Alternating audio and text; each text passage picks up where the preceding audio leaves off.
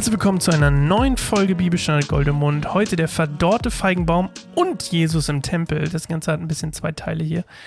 Und ähm, wir machen es diesmal mal andersrum. Ich erzähle euch jetzt was zu dem Text, den wir gleich lesen. Und dann lesen wir ihn, weil das, was ich heute für euch habe, sind ein paar interessante Nebeninformationen. Also, fangen wir mit dem Feigenbaum an. Also, in Feigen, der Feigenbaum, den wir gerade, den gleich Jesus hier anmeckert, ähm, der steht stellvertretend für Israel. Und zwar, ihr müsst euch das so vorstellen, es ist April, das Passafest ist im April, ne? Und Feigenbäume tragen eigentlich erst Ende Mai, Anfang Juni ihre Früchte. Okay. Wir lesen aber gleich von den Früchten, äh, die nicht am Baum sind. Und Jesus hat Hunger. Also, wie kann das sein? Jesus müsste doch wissen, dass da keine Feigen dran sind. Aber für die Bauern damals in Israel die Bauern haben damals nämlich die Knospen gegessen und die wuchsen bereits im April. Und es war so, wenn der Baum, der Feigenbaum Blätter hat, aber keine Knospen, dann hat er auch keine Früchte. Dann trägt, wird, er wird keine Früchte äh, haben. Wenn der Feigenbaum Blätter hat und Knospen, dann wird er auch Früchte haben. Und diese Knospen, die haben die Bauern gegessen. Das war eine sehr beliebte Nahrung bei den Bauern.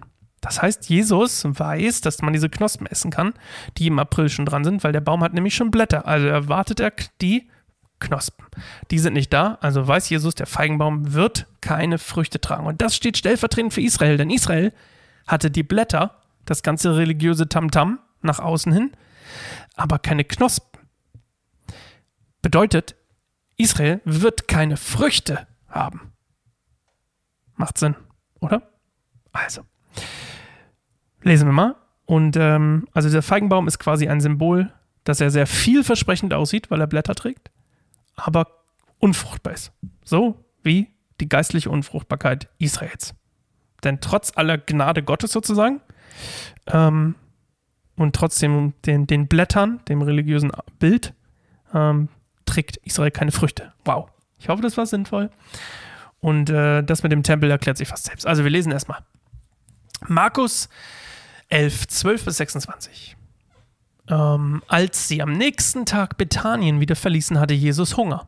Da sah er von weitem einen Feigenbaum, der schon Blätter hatte. Er ging hin, um zu sehen, ob auch Früchte an dem Baum waren, doch er fand nur Blätter daran. Es war allerdings auch nicht die Zeit der Feigen. Da sagte Jesus zu dem Baum, Nie wieder soll jemand von dir Feigen essen. Das hörten auch seine Jünger. In Jerusalem angekommen, ging Jesus in den Tempel und fing an, alle hinauszuweisen, die dort Handel trieben oder etwas kauften. Er warf die Tische der Geldwechsler und die Sitze der Taubenverkäufer um und duldete auch nicht, dass jemand etwas über den Tempelhof trug. Zur, er zur Erklärung sagt er ihnen, heißt es nicht in der Schrift, mein Haus soll ein Haus des Gebets sein für alle Völker, ihr aber habt eine Räuberhülle daraus gemacht. Als die führenden Priester und die Schriftgelehrten davon hörten, suchten sie nach einer Möglichkeit, Jesus zu beseitigen. Sie hatten nämlich Angst vor ihm, weil das ganze Volk von seiner Lehre tief beeindruckt war.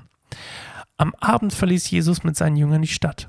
Früh am nächsten Morgen kamen sie wieder an, einem, äh, an dem Feigenbaum vorbei und sahen, dass er bis zu den Wurzeln verdorrt war.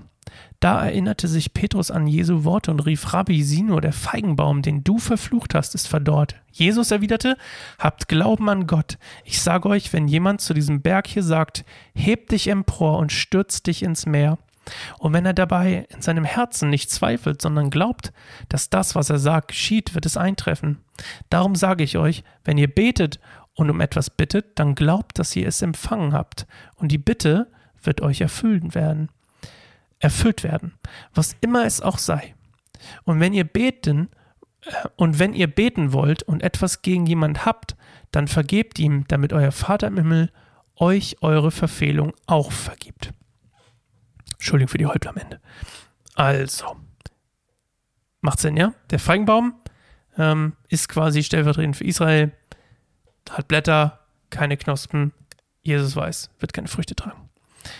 Und ähm, das mit dem Tempel, das ist so eine Sache. Warum ist Jesus hier so sauer? Ich meine, viele, die für ihre eigene Leidenschaft und ihre manchmal unkontrollierbare Wut argumentieren wollen. ich will auf niemanden zeigen, außer auf mich selbst, aber ähm, was heißt unkontrollierbare Wut? Aber manchmal, vielleicht kennt ihr das, manchmal ist man so ein bisschen ähm, aggro, auch vielleicht, vielleicht auch aggro aus der richtigen Sache, aber vielleicht ist das Akro-Sein nicht das Richtige. Ähm, vielleicht ein bisschen fehlgeleitet und dann denkt man immer zurück, ach, Jesus hat ja auch mal die Tische umgeworfen. Ja, so möge es vielleicht sein. Aber hier geht es auch darum, also ihr müsst euch das so vorstellen, das sind die Vorhöfe, ja, des Tempels sozusagen, weil die, die, die Juden durften ja, die, nur die Juden durften in den Tempel. Die ganzen Verkäufer hier, von denen geredet wird, sind keine Juden, sondern das sind die Nichtjuden und die verkaufen quasi für den Gottesdienst im Tempel, verkaufen die rituell in Anführungszeichen reine Gegenstände.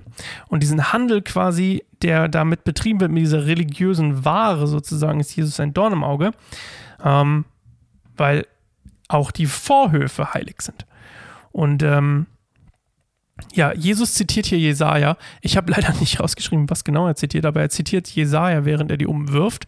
Und äh, will damit auch wieder sagen, Leute, Leute, ihr habt, ihr seht's, es wurde euch schon mal gesagt, ähm, was draus werden wird und jetzt habt ihr es selbst verursacht, weil ihr Vollpfosten seid. Ähm, so vielleicht, in Anführungszeichen. Aber es geht immer nur darum zu sagen, also hier dieser ganze, die ganze Message hinter, hinter, der, hinter dem Kapitel hier ist zu sagen, hey, Leute, sieht alles nett aus, ist aber eigentlich total unfruchtbar, total neben der Spur. Ist eigentlich nicht das, was Gott will. Ist nicht gottgefällig, was ihr macht. Hat nämlich eigentlich nur einen religiösen Touch. Darum geht es ihm.